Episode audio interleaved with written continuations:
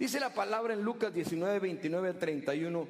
Dicho esto, Jesús siguió adelante subiendo hacia Jerusalén. Cuando se acercó a Betfagé y a Betania, junto al monte llamado Los Olivos, envió a dos de sus discípulos con el encargo. Vayan a la aldea que está enfrente y al entrar en ella encontrarán atado un burrito, el que en el que nadie se ha montado. Desátenlo y tráiganlo acá. Y si alguien les pregunta, ¿por qué lo desatan? Díganle, porque el Señor lo necesita.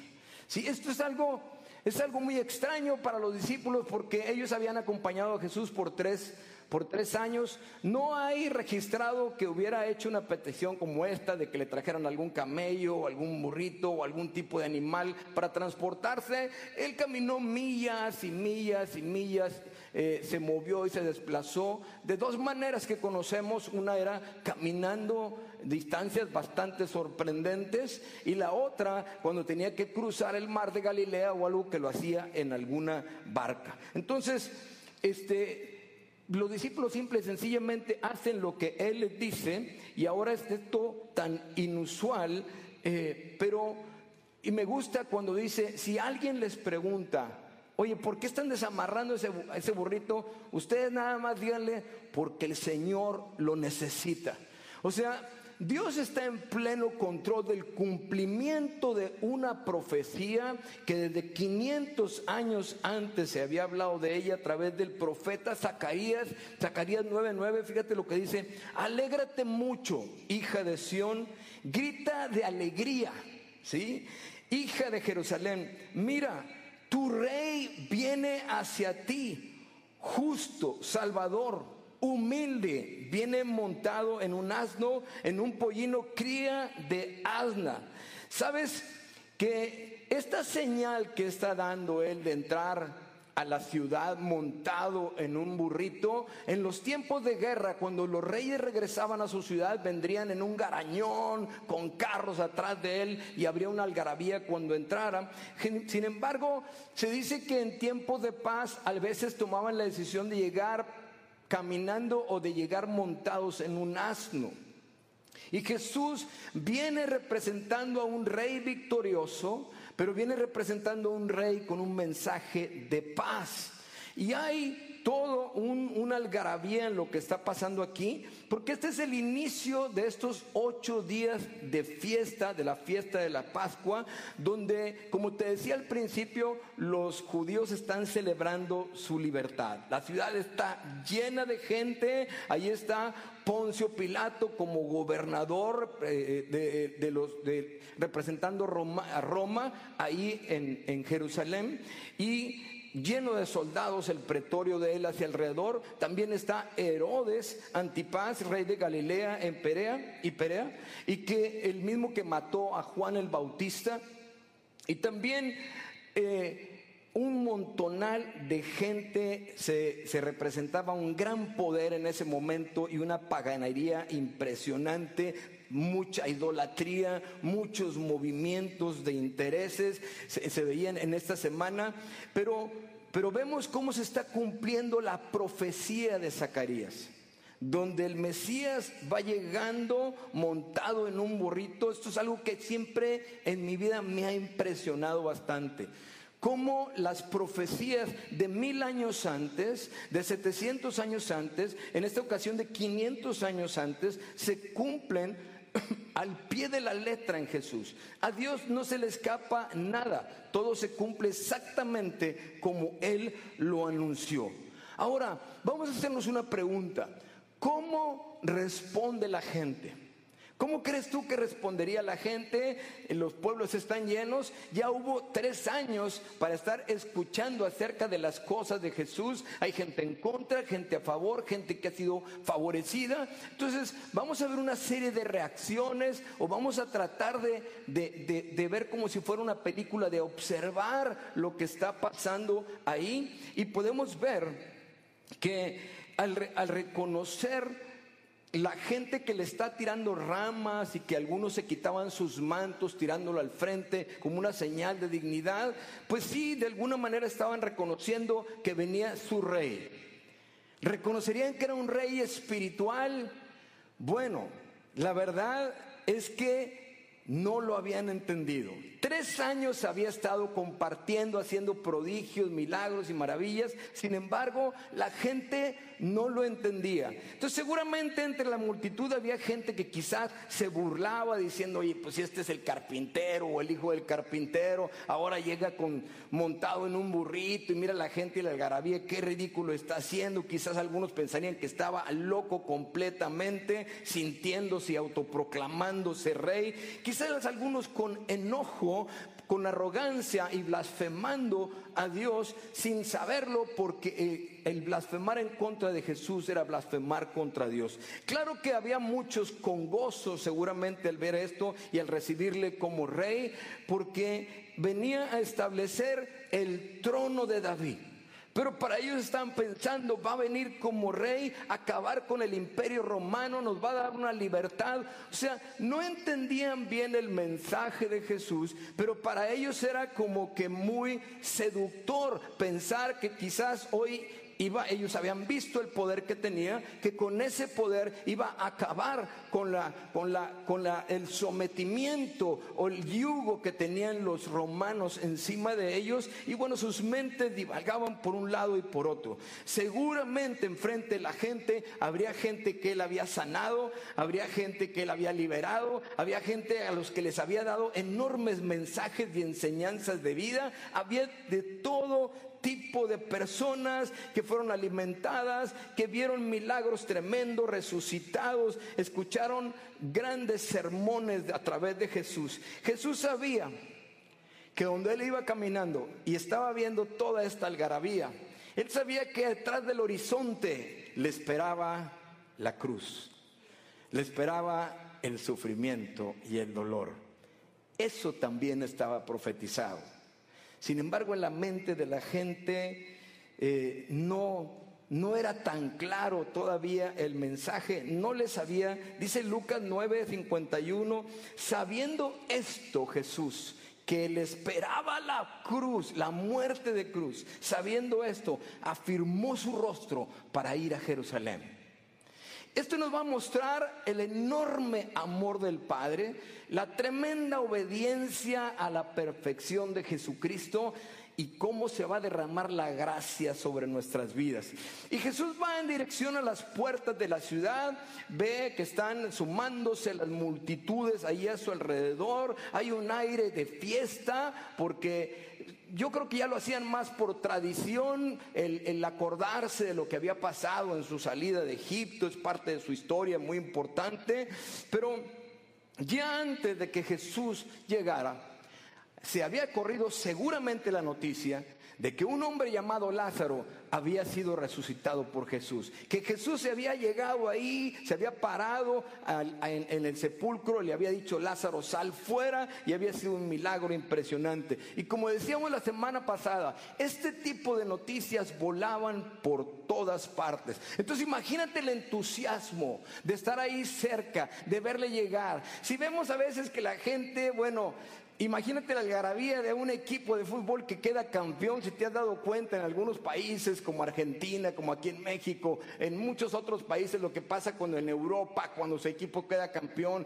y la gente le recibe, bueno, fiestas de tantas y tantas horas, de todo tipo de cosas. Entonces, bueno, pues en ese tiempo, esta gente que tenía la esperanza puesta en Jesús, allí también estaban de fiesta, estaban de fiesta y algunos de ellos no estaban siendo indiferentes, estaban ahí eh, aventando, cortando ramas, algunas hojas de palma, algunos dicen que se quitaban sus mantos, como decía yo en el inicio. Entonces, Jesús está viendo una mezcla de rostros tremendos. Quizás ahí está Bartimeo, a quien le habían regresado la vista. Quizás ahí estaba Saqueo, quizás estaba la mujer del flujo de sangre, quizás estaba la hija de Jairo, a quien había resucitado, quizás estaba Lázaro también ya resucitado con su hermana Marta y María, quizás estaba el paralítico de Bethesda ahora caminando a su alrededor también quitándose el manto para ponerlo ahí delante de él. Quizás está, no sé, la gente que él alimentó, varios de los miles que él alimentó estarían también alrededor viéndolo llegar deseosos de ver a este hombre sentarse en el trono ahí en Jerusalén y tomar el control. También había rostros seguramente siniestros, ¿sí? esperando que cometiera un error, porque lo vimos en los tres años de su ministerio. Gente que estaba solamente eh, eh, observando a Jesús para que cometiera un error. Lo más importante es que los ojos del Padre también estaban sobre él y el Padre declaró, este es mi Hijo amado en quien yo tengo complacencia es el Cordero de Dios sin mancha y sin contaminación. Él no tenía error alguno. Pero los saduceos, los fariseos, que eran como los mismos grupos políticos importantes del momento, los líderes religiosos del momento, pues no estaban tan contentos porque ahora Jesús estaba rompiendo con sus con sus paradigmas, con su estilo de hacer las cosas, sintiéndose como que les quitaban la autoridad y constantemente estaban en contra de él y seguramente en ese día también estarían tramando algo. Jesús había adquirido fama y entonces esa fama para ellos era una amenaza. Seguramente estaban también los romanos ahí en ese lugar tratando de prevenir cualquier desorden. Ellos eran los que estaban encargados de mantener el orden. Entonces Jesús lo sabe también, que la gente está gritando, Osana. Osana, que quiere decir Dios salva hoy, o Dios sálvame.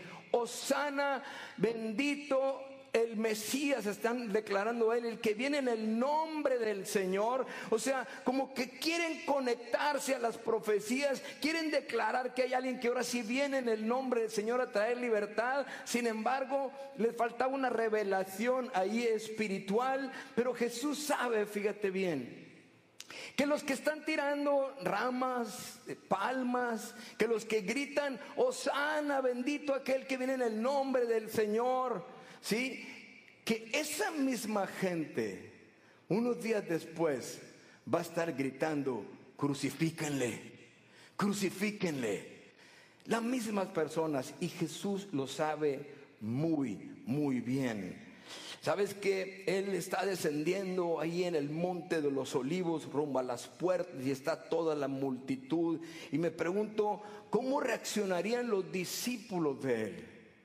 Los que después serían sus apóstoles, sus más allegados. Quizás Judas está reflexionando acerca de un reino terrenal porque él quería un reino terrenal. Quizás Pedro está eh, inflado con lo que está pasando al lado de Jesús, seguramente con su espada en un lado por si se ofrecía algo para estar listo para defender al Señor. Quizás Tomás dudoso pensando, bueno, ¿y ahora qué sigue? ¿Qué irá a pasar con sus dudas que él siempre tenía? Quizás Andrés abrumado, acostumbrado a traerle a una persona a Jesús, quizás un pequeño grupo, pero ahora tantas personas a su alrededor. Santiago y Juan quizás estarían tomar el poder. Ahora sí nos podemos sentar junto con Él y tener autoridad y poder como tanto se lo hemos pedido a Él. Y de pronto hay un freno.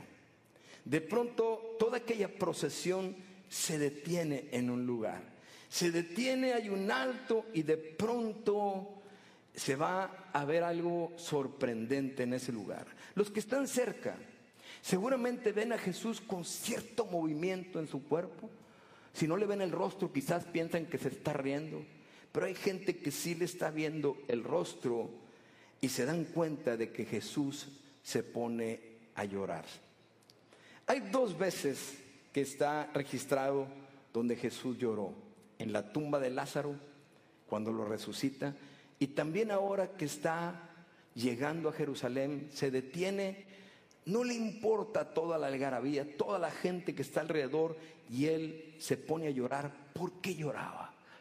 ¿Por qué lloraba Jesús? Vea la ciudad de Jerusalén, vea las multitudes, la variedad de rostros que compartíamos ahorita, pero se da cuenta que hay un vacío, que ellos no han entendido el mensaje que constantemente venía compartiendo, un mensaje de paz, ¿sí? El propósito de su visita. Él venía solamente con un propósito y no era necesariamente alimentar a miles de personas, no era levantar a un paralítico y lo hizo, no era resucitar a un muerto y lo hizo, pero todo lo hizo con un propósito y ese propósito la gente no lo había entendido. Mira lo que dice Lucas en el mismo capítulo 19, 41 al 44, dice.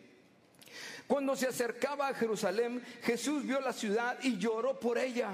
Dijo, ¿cómo quisiera que hoy supieras lo que te puede traer paz? Te lo voy a repetir. ¿Cómo quisiera que hoy supieras lo que te puede traer paz? Es lo que está diciendo Jesús. Pero eso ahora está oculto a tus ojos. Te sobrevendrán días en que tus enemigos levantarán un muro y te rodearán y te encerrarán por todos lados. Te derribarán a ti y a tus hijos dentro de tus murallas. No dejarán ni a una piedra sobre piedra porque no reconociste el tiempo en que Dios vino a salvarte. Él está llorando porque también ve algo que va a suceder, que va a venir una catástrofe más adelante sobre Israel que van a ser masacrados, por así decirlo, años después, y lo está viendo, pero llora porque dice, es que no entendiste, no tomaste ventaja, no recibiste el beneficio de lo que tanto te hablé y quise hacer en ti. En los tiempos en que Dios, dice, vino a salvarlos. No entendían el mensaje. Lo de las ramas y lo de las palmas y todo eso y toda esta algarabía, pues muestra que están recibiendo sí a un rey, pero ellos nuevamente te lo vuelvo a decir, su pensamiento era aquí, terrenal, humano. No podían entender lo espiritual, lo celestial, lo que tanto se les había anunciado. Wow, la historia dice que hicieron lo mismo en un tiempo cuando, vendieron, cuando vencieron a los asirios, que cuando regresaron de la victoria, la gente cortaba ramas y las aventaba en el piso para recibirlos como victoriosos. Entonces ellos hacían lo mismo en este momento, pero no lo hacen con el entendimiento espiritual. Y Jesús dice, yo no vine a esto yo no vine lo que ustedes están tramando, vine a mostrarles un camino mucho más excelente, vine a mostrarles un camino del amor, del perdón, de la misericordia, del mensaje de la salvación eterna, para que ustedes puedan ser embajadores del mensaje de la reconciliación. Vine a capacitarlos, a llenarles, a darles una, una claridad acerca de, de las revelaciones que están en el corazón del Padre. Eso es lo que he venido a hacer a mostrarles el camino del amor. Y wow, y por ahí vienen los mensajes. Si alguien te pega en la mejilla, ponle la otra. No le pagues a alguien que te ha hecho un mal con un mal, más bien hazles un bien. Pero ellos podrían decir, no estará hablando de los romanos, ¿verdad? No puede estar hablando de los romanos, eso sería, ni locos haríamos eso. Ama a tus enemigos a los que te persiguen, a los que te ultrajan. No, no creo, no creo, porque pero Roma conocía el poder de las armas, pero no conocían el poder del amor. Los grandes religiosos conocían el poder de la ley y de someter a la gente a través de ritos y sacrificios y, leyes para que la gente la tuviera bajo un yugo y verles a ellos como, como, como héroes religiosos del momento, pero no conocían el, el mensaje y el camino del amor. Pero ahora tenían la oportunidad de mostrar algo diferente. Lo habían visto en Jesús. Habían experimentado lo que Él hacía en sus propias vidas. Los amó. Jesús siempre mandó un mensaje de amor, pero no lo entendían y no captaron la misión por la que Él venía. Y Jesús lloró porque teniendo esa oportunidad, no la aprovecharon. Esa oportunidad sigue estando hasta el día de hoy. Jesús no vino para que hagamos fiestas paganas o para, o para pensar que Él nos va a hacer una justicia terrenal y que va a acribillar a aquellos que no nos caen bien o que nos han hecho algo, que va a descender fuego sobre la casa de alguien que te debe o que te traicionó, te desilusionó. Jesús no vino a eso. Fíjate, Jesús vino a algo grande que todos queremos, que todos deseamos, pero a veces lo deseamos de formas humanas y nos quedamos chiquitos porque Juan 10:10 10 dice, yo he venido para que tengan vida, pero que la tengan, pero para que la tengan en abundancia. Vida en abundancia. Pero ¿a qué le llamamos hoy vida en abundancia? ¿A qué le llamas tú hoy vida en abundancia? ¿Qué contraste? Mientras él está sentado y viendo lo que le espera al pueblo y a la ciudad, con cuerpos en las calles y todo esto, lo que está pasando, y todo por lo, porque no reconocieron qué diferente pudo ser, qué diferente es la vida de una persona, de un país, de la humanidad, cuando reconocen verdaderamente lo que significa esta semana, lo que significa este día en la palabra de Dios. Qué diferente puede ser una familia cuando se quitan sus mantos, ¿sí? que, que simbolizan la dignidad. Cada persona traería un manto quizás diferente, hasta con mechoncitos o algo de acuerdo a tu estatus social o, al, al, dinero que tuvieras, pero ellos esa dignidad se la quitan. El ciego se quitó la capa y fue corriendo con Jesús. E, esta gente se quitaba sus mantos y los ponían para que los pisara un animal, porque ese animal llevaba arriba al Rey de Reyes y Señor de Señores. Fíjate, Mateo y Lucas dicen que Jesús había dicho esto. Jerusalén, Jerusalén, que matas a los profetas y apedreas a los que te son enviados. ¿Cuántas veces quise juntar a tus hijos como la gallina junta sus polluelos debajo de las alas, pero no quisiste? El mundo hoy tiembla. El mundo hoy se amedrenta y pasan los días y no respeta esta situación, estatus sociales, nacionalidades, los países más poderosos del mundo, quien sea. Desean tener una respuesta. ¿Cómo quisieran que viniera alguien y que les diera lo que quieren? El control del petróleo, el control y el poder sobre la humanidad, las grandes cantidades financieras para tener un país multimillonario. Pero Dios, Dios que es el que nos bendice y el que nos puede bendecir también en las cosas materiales, dice en el libro de Mateo, busquen primeramente el reino de Dios y su justicia. Y todas las demás cosas van a venir por añadidura. No es igual. Estamos nosotros en la presencia de Dios como en ese tiempo. Y sí es igual porque, porque así como hubo gente que no entendían que, que, que sus rostros estarían, algunos hasta con sonrisas aventando ramas. Pero Jesús sabía, porque todo le es revelado, que unos días más tarde gritarían, crucifícale. Se, pasa, se, pararía Poncio Pilato con un ladrón asesino como Barrabás en un lado y en el otro lado con Jesús y le gritaría al pueblo, porque era una costumbre soltar a un ladrón o a alguien que, que estaba condenado a la cárcel en ese día y le dice, ¿a quién quieren que le suelte? Y la gente empieza a gritar, suéltanos a Barrabás. Y es la misma gente que está tirando ramas y que está gritando, bendito el que viene en el nombre del Señor. Eso es lo que Jesús veía. El día de hoy, ¿qué rostros verá el Señor? ¿Qué rostros vendrá? Verá la gente preocupada, clamando por una solución a este problema que nos agobia a todos. No sabemos en qué va a parar, la verdad. No tenemos ni idea.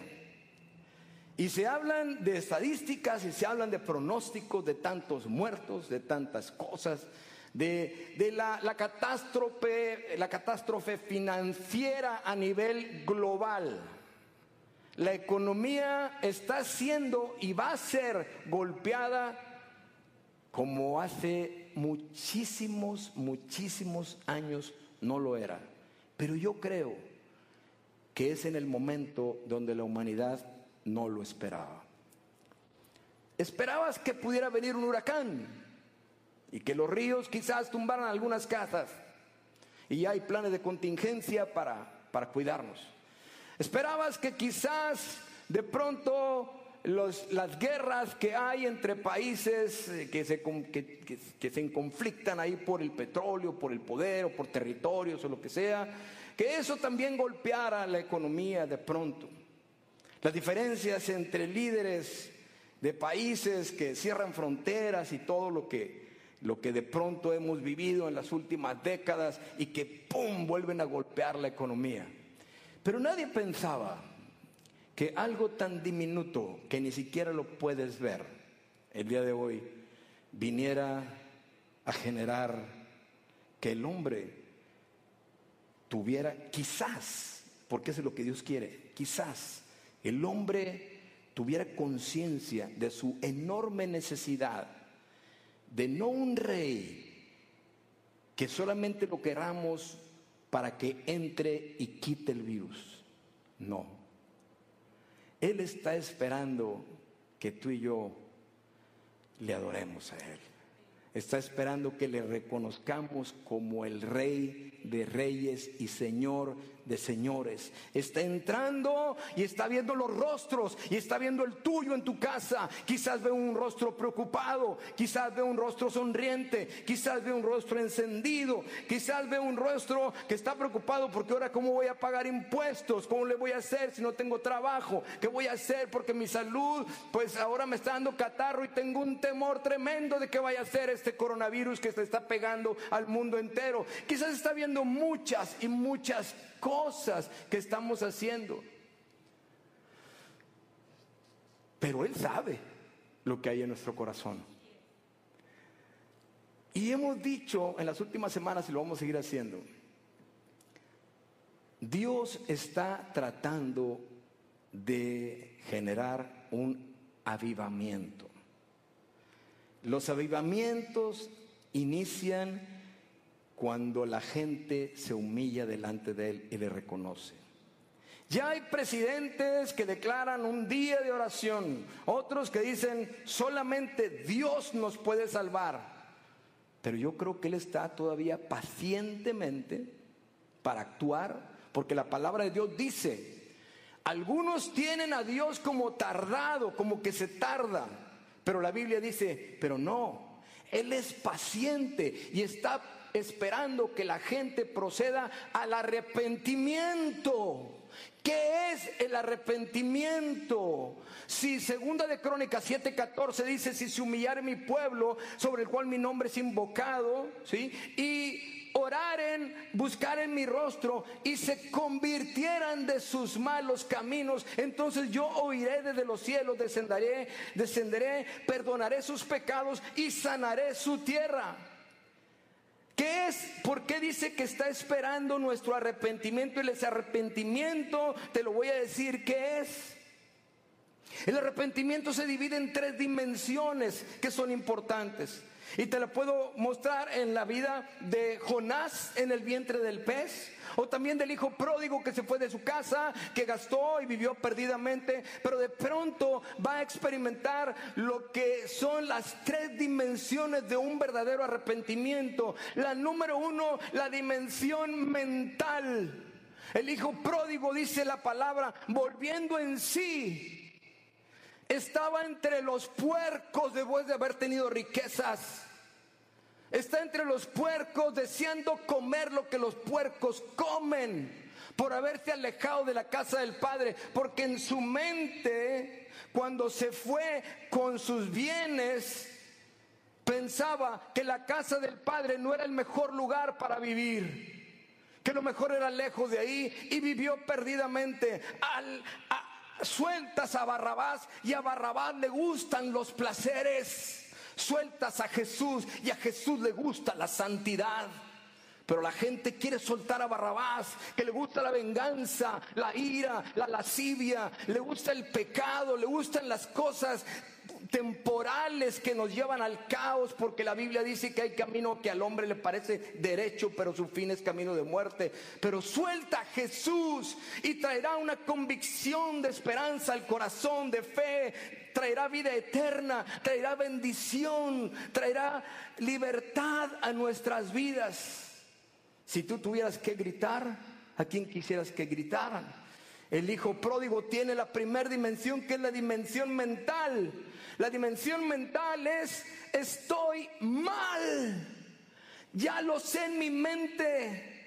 Mundo entero todas las naciones necesitamos reflexionar y meditar. Estamos caminando mal, buscando un montón de decisiones que van en contra de la vida, en contra de los lineamientos de Dios. Y Dios trae caos o permite que haya un caos para que volteemos a verlo a Él. Pero está la dimensión mental que dice yo estoy mal, Señor, me he alejado de ti, Señor, ni siquiera oro, ni siquiera tributo para ti, ni siquiera te doy honra por mis bienes, ni siquiera te buscaba, solamente me he pasado el tiempo viviendo para mí, pero ahora entiendo que estoy lejos de ti, estoy en la miseria. Dimensión número dos, la dimensión almática o del alma.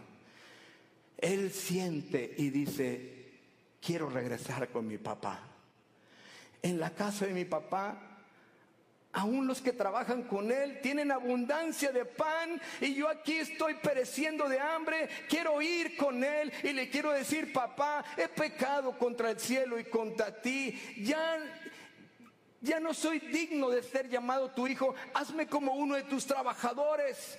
Tiene una convicción en el alma, tiene sentimientos. Si se queda ahí, será un remordimiento, será un mal sentimiento, como cuando haces algo y dices, wow, ¿por qué lo hice? Lo siento, no lo debía haber hecho, pero los tres días lo estás volviendo a hacer. Hay tres dimensiones para que haya un completo arrepentimiento y se cumpla lo que dice Segunda de Crónicas 7:14 y se conviertan de sus malos caminos. Un general del ejército le dijeron que es el arrepentimiento. Un amigo que ya está con el Señor y dijo, para mí el arrepentimiento es cuando te dicen media vuelta, marchen y agarras un rumbo diferente. Es, una, es un cambio de mentalidad, un cambio de sentimientos y un cambio también en la dimensión volutiva, que es tu voluntad. Es un cambio total. Dice la palabra que el hijo pródigo se levantó de mañana y fue a su padre. Esto es importante para nosotros, ¿sí? Es él se va corriendo, se da cuenta de su miseria, de que está mal, que está tomando él las riendas de su vida y lo ha llevado al caos. Siente diferente y si antes pensó, la casa de mi padre no es el mejor lugar para vivir, ahora piensa que aún en un rincón y trabajando para el Padre es mejor que nada en el mundo. Pero no se queda ahí, porque a veces nos emocionamos y pensamos así. Y hasta lloramos y decimos, sí, Padre, yo quiero regresar contigo. Quita este virus, quita todo lo que está pasando, Señor, provéeme lo necesario, necesito un trabajo, estoy mal. Pero él, levantándose de mañana, vino a su padre. Y fíjate, la, qué cosa tan maravillosa lo que es el arrepentimiento, lo que genera el arrepentimiento. Dice la palabra que cuando el papá lo vio de lejos, y este es Dios, este es el corazón de Dios, que nadie te engañe con un mensaje diferente. Esto es lo que no dijo. Esto es lo que muchos hombres hubiéramos hecho o escrito. Acuérdate, esto es lo que no dijo. Voy a hacer una, un pequeño pasaje que no está escrito. Viéndolo de lejos le gritó, ¿y ahora qué quieres? Ahora si vienes, ¿verdad? porque se te acabó la lana. Porque estabas entre los puercos, mira cómo vienes todo cochino, manchaste la reputación de la familia, todo el mundo habla de nosotros por tu culpa. Ahora vete.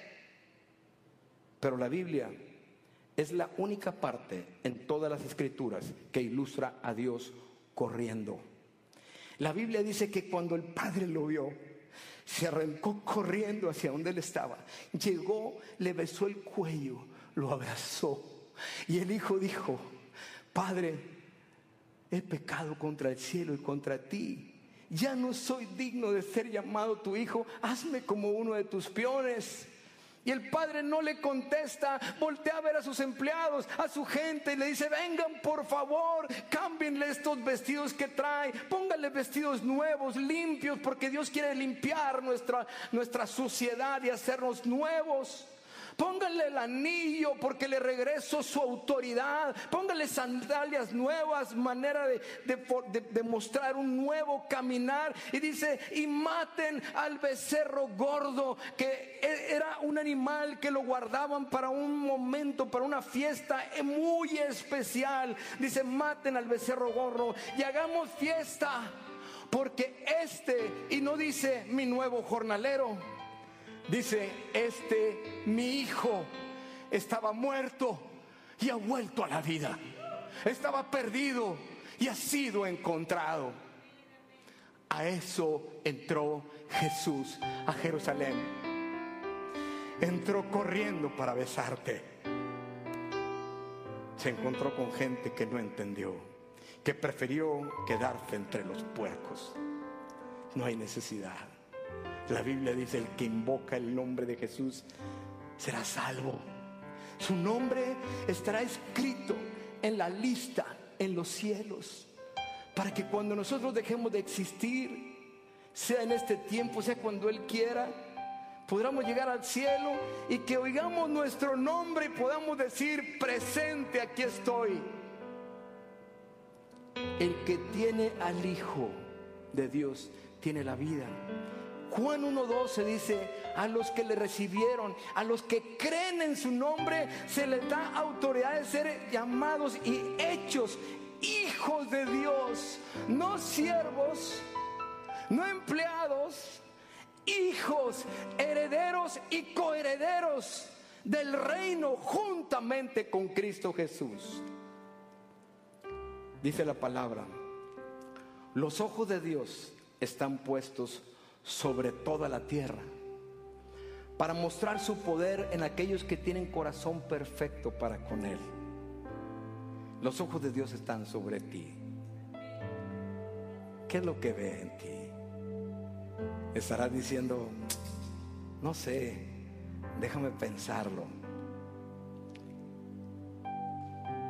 Estarás diciendo, cuánto te necesito, Señor. Aquí está mi corazón.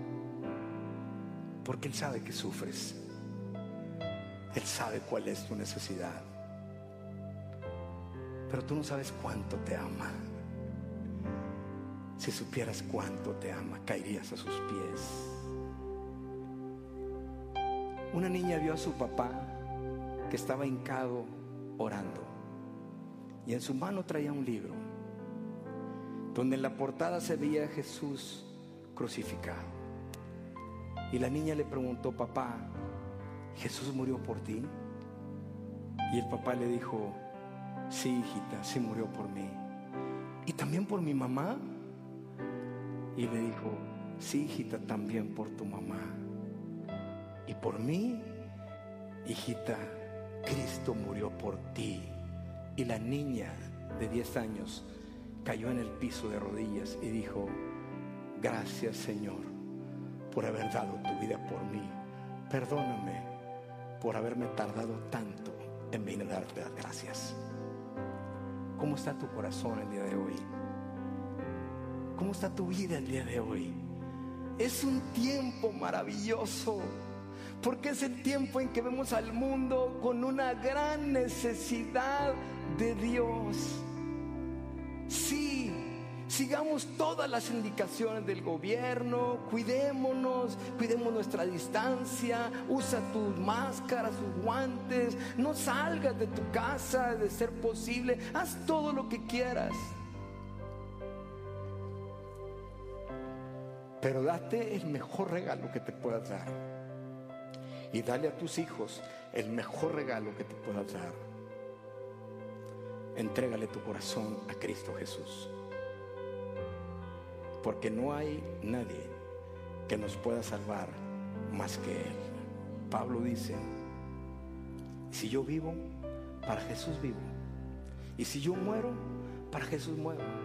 Sea que viva o que muera, somos de Él. Si yo llegara a morir el día de hoy, dice Pablo, sería como un abrir y cerrar de ojos, yo estaría ya en la presencia de Dios. Eso no lo puede decir alguien que no tenga Cristo en su corazón.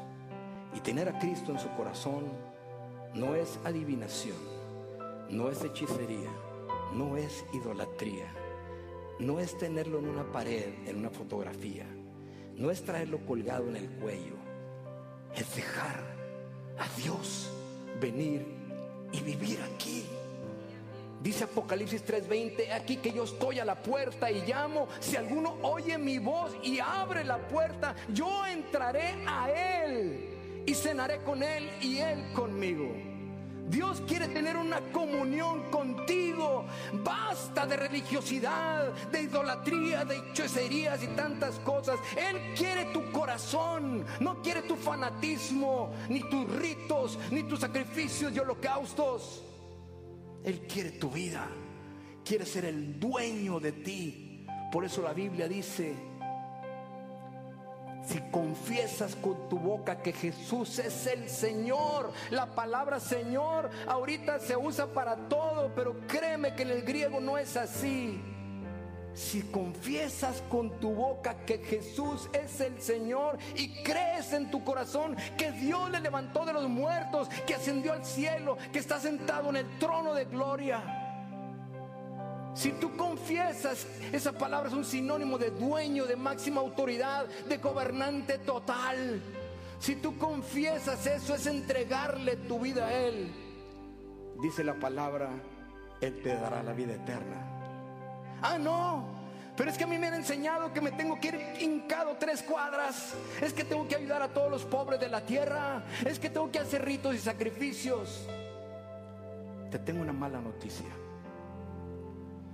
No hay ninguna obra que tú puedas hacer. Ninguna. No hay un estatus que puedas tener. No hay nada que te pueda dar la salvación eterna más que este rey que entró en un burrito a Jerusalén para llegar al templo y entrar por la puerta de las ovejas para ser sacrificado en la cruz en vez de que tú y yo estuviéramos ahí. Porque nosotros merecidamente somos acreedores de la muerte a causa del pecado. Y el hombre no podía vencer el pecado no puede vencer el pecado. No hay ningún hombre sobre toda la tierra, en toda la historia de la humanidad, que no peque. Ni tu máximo líder espiritual, ni yo, ni nadie. Eso es falso. Cristo es tres veces santo, santo, santo. Es el Cordero de Dios que quita el pecado del mundo. Pero Él viene a quien abre su corazón entonces no tengo que hacer enormes cosas. No, tienes que confesarle que Él es tu Señor y tu Salvador. Para que ahí se cumpla toda la promesa que tiene que ver con nuestra redención. La palabra redención se usaba para pagar la redención para libertar a un esclavo. Pero para pagar nuestra libertad del pecado no había lana sobre la tierra, ni todo el oro guardado en las bóvedas de Londres, ni toda la lana de Suiza, ni todo lo que hay en Wall Street, nada, nada podía pagar por nuestras vidas, más que la sangre de un cordero sin mancha y sin contaminación. Y ese cordero tenía que ser un hombre. Porque la Biblia dice, por cuanto el pecado entró por un hombre, por un hombre tendría que salir. Hoy es el momento oportuno de que tú invites a Jesús a tu corazón. No importa qué religión seas, a dónde vayas, a qué iglesia vayas. Eso es lo de menos. El regalo más grande de Dios es Jesucristo. Y tú lo puedes tener en tu corazón. Y dice la palabra que cuando lo tenemos en nuestro corazón, el Espíritu Santo viene sobre nosotros. Nos hace ver la vida de una manera diferente. Nos da, despierta en nosotros una vida espiritual, no religiosa, espiritual, para entender lo inentendible. Eso es lo que puede pasar si tú hoy le entregas tu corazón a Cristo porque Él te ama. No hay nadie más poderoso y más amoroso que Él. Ahí en tu casa, cierra tus ojos y repite esta oración conmigo y dile, Señor Jesucristo, tú eres todo para mí, Señor.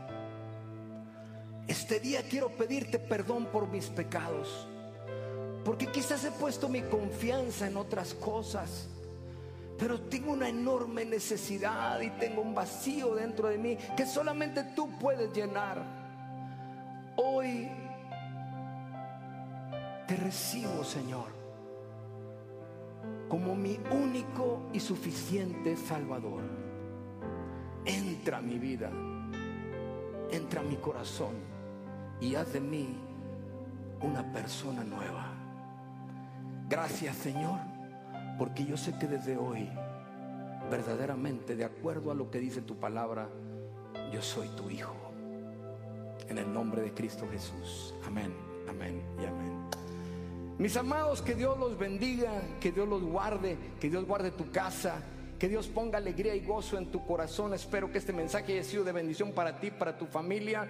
Te recuerdo que el próximo jueves el, jueves santo, como se le conoce, tendremos una noche de oración, alabanza y adoración como la semana pasada. Solamente que hoy te estamos invitando a que participes en un ayuno. Vamos a ayunar por todo lo que está pasando, por las naciones, vamos a orar por nuestro país, por nuestra ciudad, creyendo que Dios va a poner su mano poderosa y nos va a ayudar en todo lo que está pasando. Te invitamos a que hagas un ayuno, que es un ayuno que te abstengas de comida durante el día hasta las...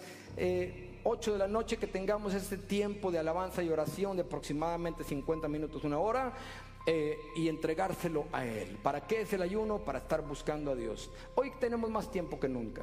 Muchos estamos en nuestras casas, en nuestros hogares, ahí jugando con tus hijos y lo que sea, todo. Aprovecha el momento para amarse, para meditar, para reflexionar, para platicar cómo se siente cada uno, abrir su corazón. Tengan cuidado con las asperezas y todo lo que está generando el día de hoy. Pero también Agarra a tus niñitos, agarra a tus hijos adolescentes, agarra a los jóvenes, ¿sí? agarra a tu esposa, a tu esposo y hagan una oración y díganle al Señor, Señor, aquí estamos. Nunca digas no sé cómo orar, porque si sabes platicar con la gente, puedes platicar con Dios. Dios quiere que seas así. Señor, tengo esta necesidad, quiero que vengas conmigo, quiero que me ayudes. Mira mi familia, pon gozo en mi corazón, trae libertad, lo que tú quieras, hazlo. Acuérdate, si es posible, no salgas de tu casa. Nos lo ha pedido el gobierno a las iglesias que lo anunciamos también. De ser posible, cuídate, eh, toma las medidas que tengas que tomar. Pero yo te doy una recomendación, no de ser posible. Yo te exhorto a que busques a Dios mientras pueda ser hallado, como dice la palabra. Que Dios te bendiga. Nos vemos el jueves y durante la semana. Qué bendición que estés ahí.